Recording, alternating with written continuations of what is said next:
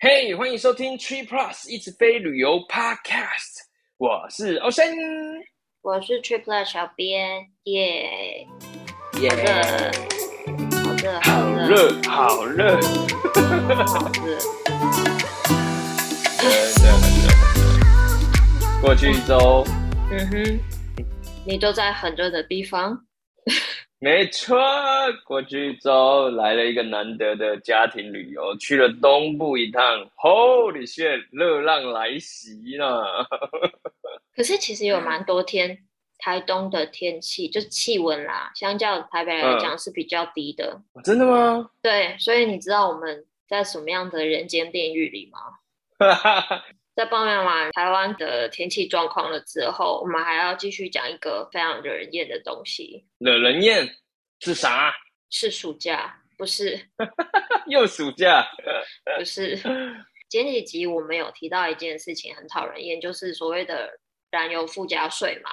它本来就讨人厌，嗯嗯，你涨价，对啊，而且最近还有航空公司也调表啊，也就涨价的意思啦。调表真的是没有一次可以发生好事的，哎，有吗？有啦，之前不太记得了，大部分都是调烂，但我记得也有调好，就之前有提过国泰世华那个小数点的转点，小数点是调好，就是它的转点比率变好。然后，我觉得还有什么？银行把燃油附加税降低了，这算好。对啊，对啊。再硬要讲一个好的。嗯，我想不到，你你有想到？我以为我以为你想到什么，我没有想到，原来你也没有想到。那反正就是。日航跟全日空在国际旅游即将要复苏的同时，他们宣布了燃油附加税要涨价这件事，非常非常的讨厌。嗯，一直以来，TripPlus 其实有跟大家推荐说，使用全日空里程来兑换商务舱跟头等舱，非常的划算，这是我们一直在推推推的事情。对啊，而且那现在现金机票。不是这种便宜的情况下，每一个航线当然不太一样了。但如果是涨价在卖情况，其实有的时候用里程来兑换经济舱，说不定都是划算的状况哦。对，那我们今天其实就要聊这个相关的主题。之前有网友说了，他算是分享自己的经验，他觉得在使用全日空来兑换长荣经济舱机票的时候，那因为燃油附加税它涨价了嘛。所以他就认为说，其实事实上蛮不划算的，因为这样他有建议大家说啊，因为这个税涨价的关系，所以你们在兑换之前真的要三思而后行。他说也算是算是对啊，应该说你在考虑兑换到底划不划算，或者有多划算，有没有很赚的这个这个 feel，其实你要连税金一起去考虑，不能单看里程本身的成本。那税金的话，之前我们提过嘛，Google 买下来 ITA Matrix 那个工具。其实是可以去很快的先看一下税金是需要多少，那个还算准啊，虽然嗯不能说 guarantee 它一定准，但是那个还算准，我们用的经验。然后如果是因为我们刚刚提到的其实是这一题要讲的 ANA 嘛，ANA 的话，其实你也可以在查的过程中，你做到最后一步，你不够里程去兑换，但是你在最后一步的时候，你其实也可以看到需要多少里，然后多少税金。所以如果你是想要这样兑换的话，你可以去查一下，然后整体的去比较所谓的。划不划算？没错，再提醒大家一下，不管你是用现金机票或者是里程兑换，其实你都可以使用 Google ITA 这个小工具，事先了解税金的能不能够负荷得了。那也再跟大家说明一下，现金机票，嗯、呃，就是正常的状态，正常的金额。哎，那要怎么讲？疫情前价格的时候。对，那全日空其实强项本来就是拿来兑换高价位的机票，像。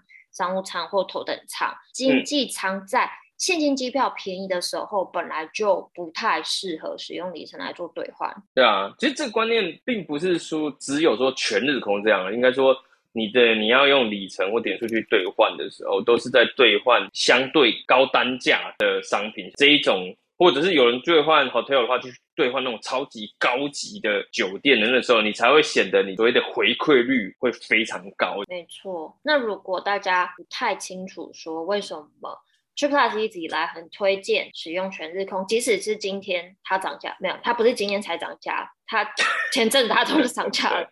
那为什么还是推荐大家去使用全日空呢？今天也简单跟大家说明一下，因为小编也收到了一些私讯，本专的私讯啊，私讯我个人我是没有办法回答你专业的问题的，嗯、请大家不要私讯我。OK，大家最近应该是都在规划明年，甚至后年，后年有点太早了，明年的啦。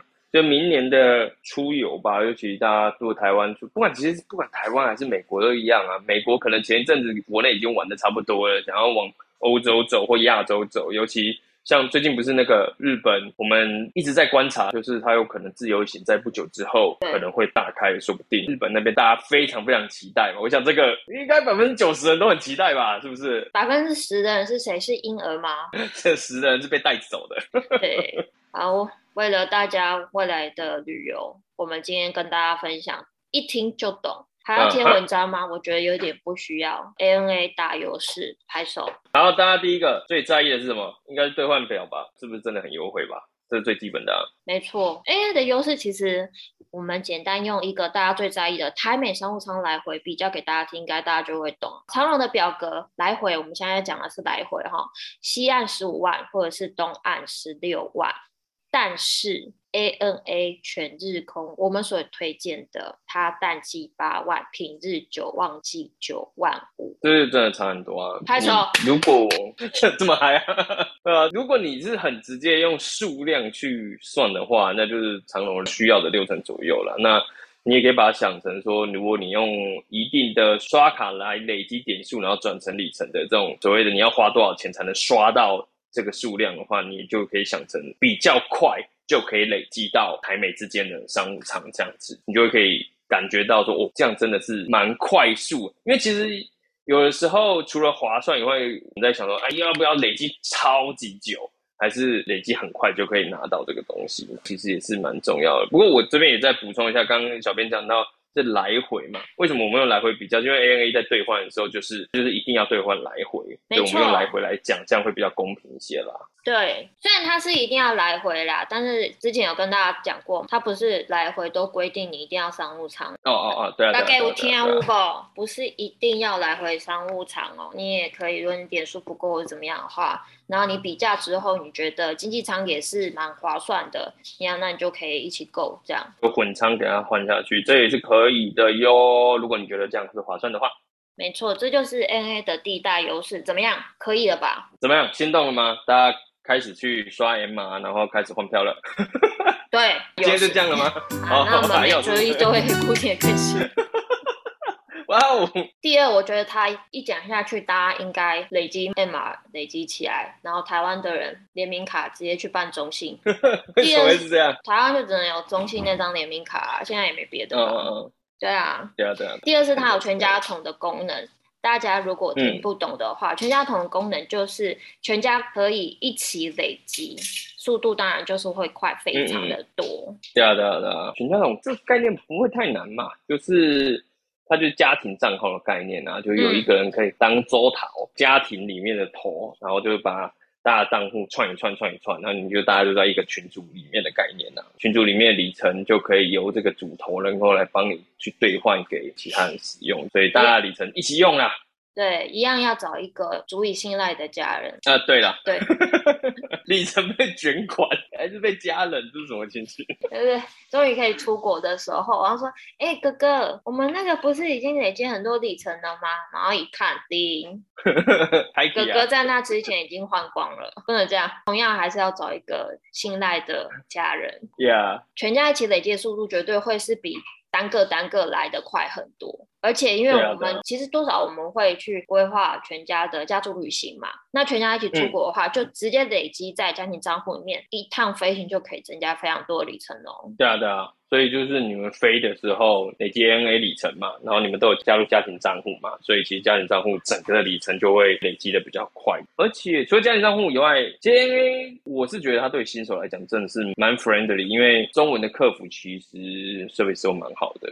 我自己打过不少次啦，嗯、他们都很友善，而且很愿意帮忙啦。然后有些事情，我记得有几次是我没办法线上马上帮我处理的，他还说：“哎、那留下电话处理完，或者是问完之后会再回扣给我。”哇，这也太好了吧？对啊，对啊，都还蛮好。而且你真的是打中文的客服，你打台湾的你就 OK 的。那你如果要打什么香港啊、中国啊，应该都有，都可以打。但我都是打台湾的居多啊。嗯。但是有一个状况，这也算是经验吧。我也听过其他人像 Brady 啊分享过，就是如果你有时候要改票或处理一些比较复杂的，然后台湾这边说没办法处理的时候，有的时候是他没有权限去，他但是他不会跟你讲那么清楚。所以如果他没办法执行的时候，你可以打美国的美国 ANA 或者日本最高的权限，好像是日本的 ANA。可是他的状况是说他会请你。转打这两个地区的客服，他比较像是说，哎、欸，他这边没有办法处理，或者说，哎、oh. 欸，这个事情没有办法处理。但你如果觉得说应该要可以的时候，你可以尝试看，那你英文沟通是很 OK 的话，你就是打日本或打美国。像我自己的话，我可能会选择打日本的。像我自己英文也不是那么好。跟日本人讲英文可能会比较用 简单的字来沟通。那我想要问你一件事，你有打过雅万的吗？嗯、你说雅万的中文客服吗？中文客服据说真的非常少数的人才有打进去的经验过，因为一般他都是一直想一想，然后没有人接。那因为先前就有是要退票吧，反正因为 copy 的关系，哦、香港 Justin 就建议我说，而如果你真的中文客服打不进去的话，我会建议你打英文的，相对会快蛮多。因此，哦，我打了嘛，对不对？嗯、对，英文不好的朋友不要打。为什么？除非你听得懂印度人的英文，而且态度非常的糟糕。哎、真的哦，要挑时段。我不知道。我挑了几个时段都是印度人，他不可能是欧班吧？但是这是我我个人的经验。然后有几个我印象中我在网络上面看到几个网友的 T P 也是大概就是哦会是印度人来接听客服这样，Okay. 大家要有一个心理的心理准备。OK，好，ANA 的官网查询功能，我们相较起来，我们之前很推的 UA。嗯它其实界面反而没有闹那么自觉，但是因为之前 Brady 有推荐过一个很棒的工具嘛，可以帮助大家找到很多星空联盟的机位，嗯嗯嗯，所以我就再把它的影片放在下方，大家如果有需要的话，可以先去看一下这样。用那个工具快速扫一下哪几天可能有位置，还蛮好用的喽。你就看哪几天有位置，然后再上官网去直接查那几天，其实就快蛮多的。对啊，速度快蛮多的。还有它还有一个很棒的地方。我们今天不是全日空的业配，全日空赶快来找我们业配好不好？快点好不好？日航都跟我们签约了，你还在等什么？哇哦！好，全日空还有另外一个很棒的地方，它是改期的话，它不收你手续费；那退票的话，它也只有收你三千块，嗯、所以就是修个短袜。对于行程不是很确定的朋友来说，也相对比较灵活。对呀，对呀，这一块其实我自己真的有用到诶，某种程度就是我利用它的退票只需要收三千麦的好处，算是好处了。因为其实就是机会成本的概念，你可以先卡位，嗯、就是你不是那么确定。像我跟 Brady 啊乱讨论的时候，他说你就先定吧，就等于是要么就三千麦给他这样子。而且他改期，你要搭乘的人没有变，然后你的路线是没有改的话，嗯、其实改期是不用钱的。所以你其实有算是。两段的退路，就第一个，你改期，就你先压了一个日期，抢了一个位置，不行你就改期。如果再改不到，那好吧，那就退票，那是三千麦。所以其实那个成本不会很高，这是我自己的案例啊，就是我自己在考虑说，到底要用哪个先卡位。那 Life Miles 你直接买直接换，哎，这个成本相对低。可是那个日期我不是那么确定的时候，它。改票一百五十块美金，退票两百块美金呢，就变成哦，那个成本就相对高很多。那倒不如三千块给他，就是用 ANA 来做这样子，就前阵子的事情而已啦。跟大家一样，我正在 plan 明年的状况，没错，所以大家也可以类似这样去思考一下喽。嗯，那以上这就是全日空有几个优势。虽然说对于美国的朋友来讲，嗯、全日空不是那么的难累积。呀呀呀！美国的话就是美国的 Amex，它 MR 是可以转点的。伙伴嘛，所以这个就很好去累积。嗯、那台湾的话，真的是相对少啦，就是那个联名卡中信的那一张。如果你的消费能力够高，然后也有 ANA 的需求的话，当然是一个还算不错的产品。不过，哎，我这边也想补充一件事情，就是我们刚上面在讲说 ANA 的好处嘛，其实大家可以考虑。但是可能有的在 follow Trip Plus 的朋友们，前一阵子会看到我们说，哎，你是不是应该要考虑用 EVA，就是说长龙里程。不一定要考虑全部都是用 ANA 的，可能你会有点 confused。但其实就是因为疫情的关系，让整个旅行的方式一直在改变，然后划算的方式也一直在改变。所以划算，你也要看不看得到票，会不会被退票啊？就是我说航空公司取消飞机的这件事情。会不会被干扰到？之前我们说，哎，长龙有它的优势，因为你用长龙去换长龙的机票的话，它可能一方面可能可以候补，然后另一方面就是如果被取消飞机的话，它也会比较能够帮你处理，所以这你是要考虑进去的。但是现在我们在讲的是明年的这种情形，我们预期它不会这么严重。就是说需要强迫被改期啊等等的状况的话，那我们可以回到，诶，这一个里程使用起来是不是真的这么划算？所以其实是时间点的不同，所以我们看这个东西的角度不太一样。对，如果大家不知道这件事情的话，其实我们是有写相关的文章来说明为什么现在会鼓励大家用长荣里程来直接兑换。小编再补充在下方，大家可以去看看这样子。嗯、好，那最后最后，ANA 其实还有一个算我觉得蛮独特的地方。就是全日空其实是可以拿来兑换其他非星空联盟的伙伴航空。我还想说是什么我不知道的事情。全日空有哪一些啊？有十二家，但有一些说实在就是我，哎、欸，这我没有听过。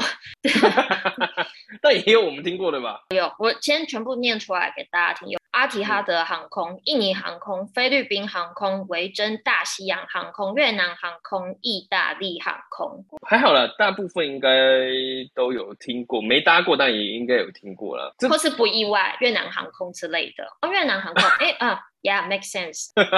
不过如果要用这几天的话，有什么好处吗？我先跟大家讲，因为它毕竟是属于不同航空联盟。所以，嗯，他换是可以换，但是规定还蛮多的。嗯、你干嘛打预防针？我明明就问你是好处，就是你伙伴多嘛，所以能换的票也就多了。好，给过。反正里程票就是票要够多才就是赞嘛，是不是？没错。还先打个预防针，快笑死。总是要的。他整张机票你就只能换同一家航空公司，你是不能混合换的。而且除了印尼航空之外的。嗯都没有办法直接在线上就兑换。OK，可能长城线转机的这种机票就比较难找了，因为它不能混嘛，所以内陆段你如果换一家航空就没办法换到了。所以 maybe 直飞的比较 OK，然后没办法线上换。哦靠，这个我自己会觉得蛮不方便的啦。真的蛮不方便的啊，有些航空公司真的客服不是太好打。对啊，不是太好打，然后有时候沟通。老实说，大家会以为打客服一定没问题，就他们一定最了解。但老实说，现金票，我想他们可能是很了解，但里程票很多客服其实真的是不太懂的，有的会装懂，这更差，处理的很差，然后到你后面自己很难收拾，真的是有蛮多这种例子的哦。就是比较靠运气啦。对啊，对啊。那讲回来，兑换上有亮点吗？才是有的，你可以使用九万三买去兑换香港。嗯伦敦来回直飞的 Virgin 商务舱，Virgin 的话就燃油费大家注意一下啦，比较高一点。那如果你把它最近加上去，你觉得哎还是赞还是划算，那就换啦。对啊，商务舱内，嗯、而且 Virgin 夜店懂吃懂吃懂吃，我有懂吃懂吃了的一个氛围，它色调超级台湾 W Hotel 的，超级啊，真的啊，而且真的穿的都很崩哎。大家如果没有看过 Virgin 商务舱的体验文，小编一样贴心帮你放在下面。另外，你也可以兑换搭乘阿提哈德航空从东南亚区域出发前往阿布达比来回商务舱，只要八万。八万，不错啊！但是这不是最大的亮点，你可以再从阿布达比延伸，就是从阿布达比那边出发兑换去欧洲或是非洲各大航点。欧洲的话是九万四买。非洲的话是八万买。嗯，OK，这样子问题应该不会是在里程数上面，问题是你的价够不够多了。对，Randy 表示这对我来说都不是问题，不是问题。呃，不然这个兑换上面，我觉得划算程度应该没什么问题啦，只是就是两趟这样加起来时间可能是要蛮多的。嗯，不过没办法线上换，就是打电话喽。对啊，是是就打电话打给全日空，包含说在奖励机会上面的状态，因为毕竟它不是星空联盟的嘛，所以大家都要先打电话去咨询全日空的客服，嗯、所以这部分来讲，兑换上面是比较麻烦了。是，这边也跟大家再复习一下，就是。如果你要联系客服的话，你可能会想说，哎，那到底要联系是搭乘的航空公司啊，还是里程计划等等的？你只要这样想，就是你用的东西是哪一家的，就是你用的里程是哪一家的，你就去打那间，对吧？你要改票啊，或者有问题啊，基本上飞的那间航空就是单纯的载你就对了。嗯，你用哪一家来换，就打给哪一家。对，没错。然后，哎，我也想到一个，再补充一个东西哦，就是。刚提到 ANA 美国的 MX MR 来转点，其实刚提到的两间不是联盟的伙伴，像是 Virgin 或者是阿里哈德，那其实 MR 也都是可以转的方式，你就要去考虑说，你到底是转到 ANA 还是转到 Virgin 兑换比较有票，然后打电话联系客服的方式，那是不是对你来讲方便？然后税金上面你觉得 OK，就综合去考量，你去找一个你最合适的方式去做，那这样就对了。嗯，所以这次就是跟大家分享全日空的优势以及它一些比较独特的合作伙伴。至于说一开始讲到的，嗯、使用全日空来兑换机机舱究竟划不划算呢？那就自己查票看看。你看现在的票价多么的贵，就可以看看你有多么的省，有多么的爽。嗯、这个爽度够高，那你就去换。如果你觉得，哎、欸，这样换起来。好像只省一点点，那你就算了。其实就是这个概念啊，就是你用点数或里程换到的东西，是不是你觉得真的很棒的？因为像其实有些人觉得，他就算所谓的回馈率没有很高，但是就是不想出现金，我就是不爽付钱，我就是要用里程点数，那很 OK 啊，没有什么问题啊，对不对？对啊，你自己心里过得去，其实 OK 啦。就像我老是拿来兑换经济舱，不爽的人只有原地而已。想法不一样啦。还是还是希望今天的分享对于大家未来出国的规划有一些帮助。今天做这一集也是因为小编有发现粉砖的视讯相关的问题有一点增加的趋势，那也代表说大家真的是很想出国啦，所以就录这一集.希望对大家有帮助啦。我们每周一都会固定的更新，请在听完之后给我们五星评价，拜拜。呀，拜拜。哦，等一下，那个等一下给出一个广告。